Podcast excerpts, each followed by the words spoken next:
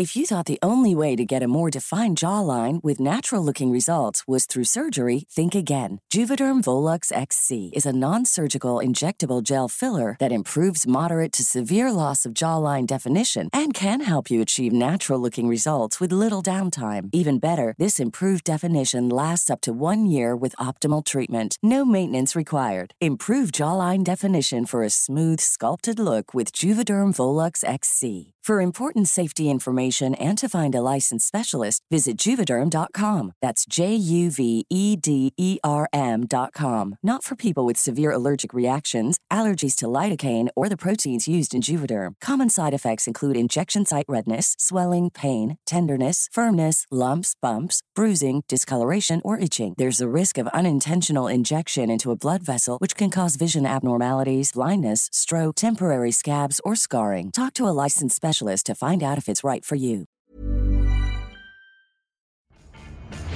Enrique Bonilla, presidente ejecutivo de la Liga MX y Ascenso MX. Con este convenio, que facilita y fomenta el intercambio de información entre la Liga y la Unidad de Inteligencia Financiera, demostramos el compromiso que tenemos para fortalecer y blindar a nuestro fútbol. Y firmamos este convenio en la cancha, porque es aquí donde nace la pasión de millones de mexicanos y donde jornada a jornada, partido a partido, se demuestra que esta industria, que esta familia, compone a una de las mejores ligas del mundo y colabora diaria y positivamente en el desarrollo de nuestro país. Esto, el diario de los deportistas. ¿Qué tal amigos? Muy buenas tardes, bienvenidos una vez más al podcast Esto, donde damos voz a nuestras páginas, en esta ocasión con un tema por demás interesante, lavado de dinero y fútbol. Soy Jorge Guzmán y en esta ocasión les doy la bienvenida a Ángel Parra y Ángel Rueda. ¿Qué tal eh, Jorge Guzmán, Ángel Rueda, pues su servidor José Ángel Parra? Nada más para recordar un tanto algo que sucedió justo hace 17 años, en el año 2003, precisamente en la ciudad de Irapuato, coincidía una final de ascenso entre los equipos, los freseros del Irapuato y los Esmeraldas de León. Recuerdo en ese entonces estaba Carlos Ahumada como presidente, como directivo del equipo de los Esmeraldas y jugaban el partido de vuelta y decisivo en la ciudad fresera. Eh, en ese entonces, los hijos de la mermelada, que eran los porristas de este equipo, fresero y estaban muy alborotados y se quejaban y se quejaron durante toda la semana porque se hablaba de que Carlos Ahumada había comprado esa final. ¿Cómo la había comprado? Pues hablaba de que habían adquirido al equipo de Irapuato. El vendedor en ese entonces se decía era precisamente Tirso Martínez, quien era el propietario, aunque utilizando prestanombres, no era un nombre que estuviera ahí precisamente en las cédulas de la Federación Mexicana de Fútbol.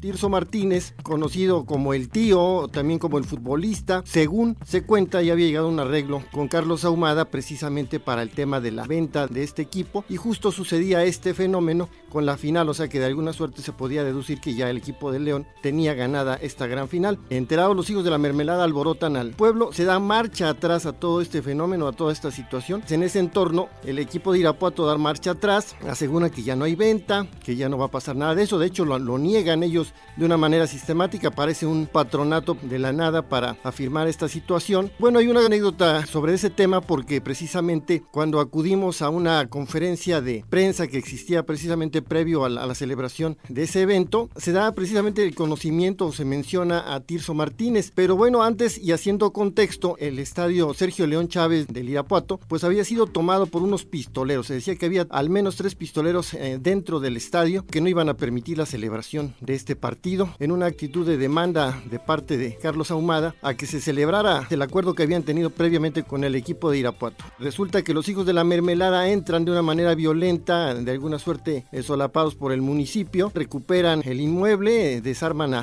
dos de los pistoleros que fueron detenidos y después liberados horas después de haber sido detenidos por la turba y haber sido trasladados por parte del municipio a las autoridades en ese entonces. La realidad es que después de todo este largo pasaje, Antes de esto y cuando estaban estos sucesos, pues precisamente en esa conferencia que mencionamos, en que estaba el patronato de Irapuato haciendo las aclaraciones, recuerdo que un compañero se aventó la puntada de preguntarle a, los integrantes de este patronato, ¿saben ustedes conocen quién es el tío? Y pues todo hay un silencio sepulcral, se quedan viendo unos a otros como con cierto pánico y después le dicen, no, no, no sabemos de quién nos habla. Y dice, ah, pues para su información les dice y antes señalándolos a cada uno, es el jefe de todos ustedes. Ese pasaje todavía lo narra este compañero porque resulta que saliendo de esa conferencia pues, se encontró ahí algunos acorbatados que de, de inmediato lo abordaron y le dijeron, oiga, pues compadre, pues como que ese tipo de preguntitas no son tolerables en este lugar, como dando a entender que se había salvado, estamos hablando de 2003, pero es el entorno en sí, no solamente del fútbol mexicano, sino de lo que se vive en México.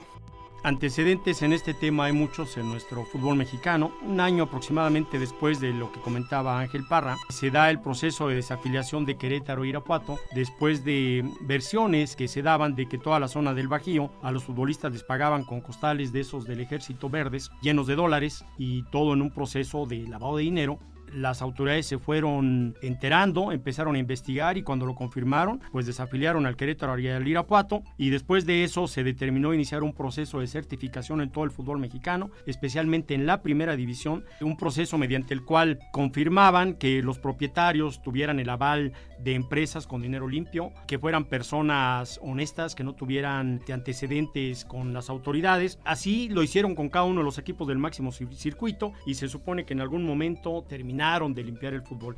Pero pareciera, Ángel Rueda, que esto no lo han logrado y hay muchos indicios que, apuntan a que el fútbol mexicano sigue siendo objeto y blanco de aquellos empresarios que buscan lavar dinero. Así es, ¿qué tal Jorge? ¿Cómo estás? Un saludo para ti, igualmente Ángel Parra. Efectivamente lo, lo, que dicen, el lavado de dinero ha existido desde hace muchísimos años en el fútbol mexicano, no es un hecho nuevo, sin embargo, algo que me parece importante Jorge es de que antes eran eh, casos aislados, o por lo menos, si no aislados muy específicos, hablamos del Irapuato, de Querétaro, ahora, como ya se sabe, la unidad de inteligencia financiera ha puesto la mira en el fútbol mexicano, es tanto el dinero como lo mencionabas que se genera, tanto el flujo de efectivo que manejan los equipos, que es un objeto importante de investigaciones. El diario de los deportistas, el esto, tuvo acceso a información en el cual, pues bueno, la unidad de inteligencia financiera, después de una larga investigación, está perfilando un modelo de riesgo para determinar precisamente qué equipos son los que incurren en este tipo de práctica. Como tú bien lo mencionas, George, eh, una cosa es lo que intentan hacer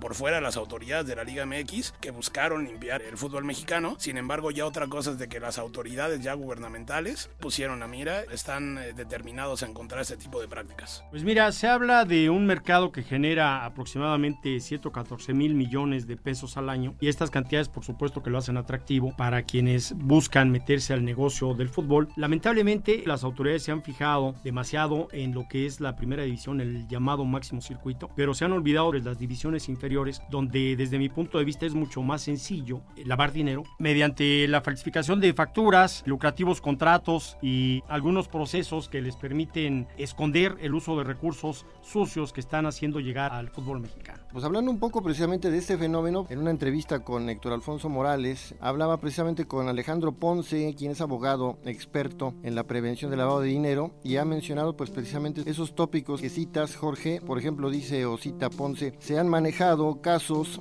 que el equipo saca dinero a través del uso de facturas falsas y ese dinero que era propiedad del equipo se desvía a los directivos, a los familiares de estos mismos y el lavado de esa circunstancia pues también se cita ya con la evasión fiscal. El otro tópico es una forma a través de la inflación de precios de los traspasos de los futbolistas, que esto es también algo muy común que se da y finalmente la tercera es precisamente por la inyección de dinero del crimen organizado. Efectivamente, Barra, Jorge, por supuesto, son muchas las prácticas que se conocen con este tema de lavado de dinero. Sin embargo, me parece que son dos fundamentales. Las autoridades buscan detectar en los equipos mexicanos. La primera es conocer de dónde proviene el capital que se le inyecta a los equipos. Es bien conocido en algunos casos, eh, como los que ya citaban de Irapuato y de Querétaro, el dinero puede provenir del crimen organizado o ni siquiera del crimen organizado, sino de una procedencia ilícita. Ese es uno de los puntos y otro punto fundamental y lo cual las autoridades buscan determinar y buscan frenar es precisamente lo que hablabas, para que los equipos reporten al fisco lo que generan. Evidentemente ahí incluye el tema de las facturas falsas, de los dobles contratos. Son los dos puntos importantes, las dos vertientes que la unidad de inteligencia financiera busca detectar en los equipos del fútbol mexicano. Y ustedes se preguntarán, pues, ¿qué pasó precisamente con esos equipos, tanto con Irapuato como con el Querétaro? Eh, pues justo un año después de este ascenso que se da con el equipo fresero, el entonces presidente de la Federación Mexicana de Fútbol anuncia precisamente la disolución de estos dos equipos para reducir a 18 equipos y bueno, aunque de alguna suerte no se decía de una manera muy directa, pero veladamente se mencionaba, se citaba la desaparición de estos equipos presuntamente estar involucrados en el tema del narcotráfico y pues en, los dos se citaba a Tirso Martínez incluso al equipo de Celaya que en ese entonces ya estaba en la división de ascenso, así que esa fue la situación que ocurrió con estos equipos en ese entonces. Y hay tanta gente involucrada que podemos hablar desde los dueños de los equipos, a quienes ponen como directivos, que son los que dan la cara, los representantes de jugadores, los promotores, que no siempre son los mismos, abogados, entrenadores se han visto involucrados en movimientos que de repente cuando ya la afición se entera nos damos cuenta que son truculentos y hasta los propios futbolistas están enterados de la inflación de los precios, jugadores que se compran a costos muy bajos en Sudamérica, los traen a México y los venden en cantidades exorbitantes. Y este es un proceso en el que se ve involucrado cada vez mayor número de los considerados integrantes de la familia del fútbol mexicano, tristemente porque como decíamos, los recursos que genera el fútbol son verdaderamente atractivos para todo aquel que busca hacer negocio y beneficiarse del fútbol. Por supuesto, eh, me parece que es muy interesante esto que mencionas, Jorge, porque el universo del fútbol mexicano es bastante amplio. No nos podemos limitar únicamente a pensar que los actos, en caso de que se confirmen o de que se comprueben, corresponden únicamente a los equipos de primera división. Hace un momento lo mencionabas con las ligas inferiores, con el tema inclusive de otros deportes, no únicamente al fútbol mexicano. Es tan amplio el universo que efectivamente lo que yo pienso es de que en caso de que se comprueben estos actos, comenzarán no solamente a caer los equipos del fútbol mexicano, sino todos estos factores que ya comentabas, como el tema de los promotores, el tema de las ligas inferiores y muchas más. Que ahorita deberían estar preocupados o deberíamos estar preocupados por voltear a ver qué está pasando con el fútbol mexicano en esta época de pandemia, porque por ejemplo, previo al inicio de este torneo hubo muy pocas operaciones, muy poco dinero se movió, cuando menos en la primera división. Pero habría que ver qué está pasando en los circuitos menores cuando hay quienes dicen que el fútbol mexicano está manejado hasta en un 98% por promotores que se han hecho millonarios en el fútbol mexicano. Pero por supuesto,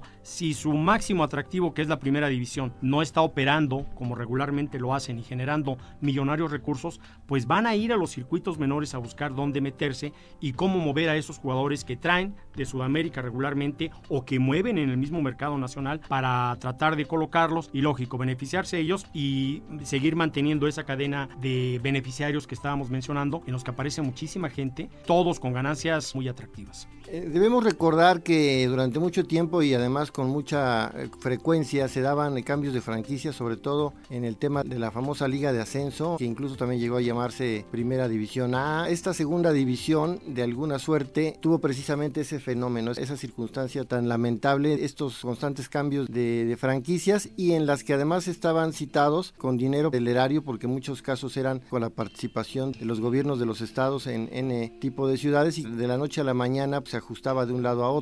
Ahora, pues yo quiero pensar que parte de toda esta situación, que además con el tema de la pandemia, como bien citas Jorge, de alguna suerte, aparte de que esa división ya de alguna suerte se había citado, se había pintado esa alerta para acabar con esas prácticas, queremos imaginar que también sirvió para anticipar y detener y ponerle freno, se haya evitado ese tema del ascenso y haya quedado ahora de manera anecdótica el tema de la celebración de un torneo en el que pues prácticamente no se juega nada. Se supondría que esto está controlado desde de aquel momento en el que certificó el fútbol mexicano. Ahora, cuando se dan esos cambios de sede o venta de franquicias o surgimiento de nuevas franquicias, la federación hace un proceso de revisión de quiénes son los dueños para ver si los aceptan o no dentro de la liga. El asunto aquí yo creo que va más allá. Después de que se permite que una nueva franquicia ingrese o que haya un cambio de franquicia de una entidad a otra, y sobre todo cuando entran los gobiernos, Ángel, nada nos garantiza que con el paso del tiempo, los meses, quizá los años, esta gente a la que nos referimos que está buscando lavar dinero se acerque a esas sociedades, a esas franquicias y empiecen a meter recursos de los que la federación o la liga ni siquiera están enterados. Y yo creo que ese es un proceso que se mantiene en el máximo circuito, pero sobre todo en las ligas menores. Así es, Jorge, me parece interesante ese tema, sobre todo con esta investigación de la que hablábamos, que está precisamente ese convenio. A la Federación Mexicana de Fútbol, eh, recordamos lo que ya has dicho, desde hace mucho tiempo le interesa tener... Eh, mucha más eh, transparencia en sus procesos. Precisamente eso es lo que se busca con este convenio, que se firmó con la unidad de inteligencia financiera es transparentar esos procesos y tener acceso a la información. Eh, seguramente lo que saldrá moverá fibras sensibles del fútbol. Sin embargo, pues es lo que busca, ¿no? Transparentar una liga que si bien suponemos está bien estructurada, en realidad no tenemos la certeza de qué tan limpia pueda estar en ese tipo de procesos. Un tema del que me gustaría también abordar, tuvimos eh, acceso a ese, ese tipo de información y que me parece importante, ahora el tema de Cruz Azul, envuelto en una tormenta mediática por todo lo que ocurre con su presidente, sin embargo ha logrado, según información a la que tuvimos acceso, el club permanece sin investigación. El tema de lavado de dinero que puede afectar a la cooperativa no involucra al club, eso nos lo pudieron eh, confirmar, tuvimos acceso a esa información, es una buena noticia para Cruz Azul en el aspecto deportivo plenamente. Santiago Nieto Castillo, titular de la Unidad de Inteligencia Financiera de la Secretaría de Hacienda.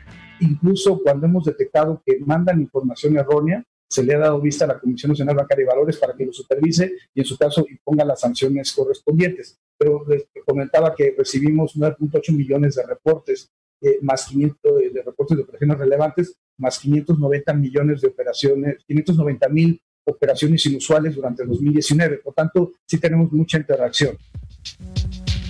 Pues miren, un dato por demás sorprendente me parece, después de todo el escándalo que se ha armado, pero creo que la unidad de inteligencia financiera va a tener mucho trabajo por hacer para llegar al fondo en este tema que hoy hemos abordado, que es el lavado de dinero en el fútbol mexicano. Pues bueno, ha sido muy ilustrativo todo este tema, es algo realmente complejo, es un tema este del lavado de dinero y del, del narco, en fin, algo que siempre ha estado rondando al fútbol. Como país, en materia de deporte y demás, se tiene que tratar de resolver lo antes posible y, de la mejor forma posible. Jorge Parrita, e, efectivamente me parece que es un tema que todavía dará para más. Esto apenas comienza, como dirían. Muy pendientes de ese modelo de riesgo que está por tener la unidad de inteligencia financiera y con la cual, pues bueno, poco a poco eh, conoceremos un poco más de quiénes son los equipos involucrados. Caso de haber, ¿no? Que nosotros pensamos que sí. Sin embargo, todo tendrá que ser con la unidad de inteligencia financiera. Y pues bueno amigos, los invitamos a escucharnos en, en nuestras distintas plataformas como Spotify, Apple Podcast,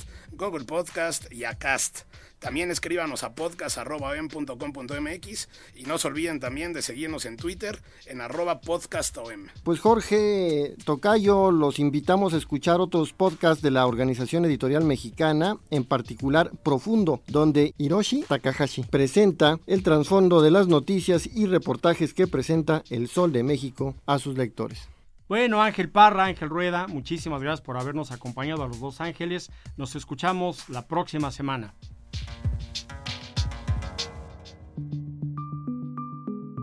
Es una producción de la Organización Editorial Mexicana.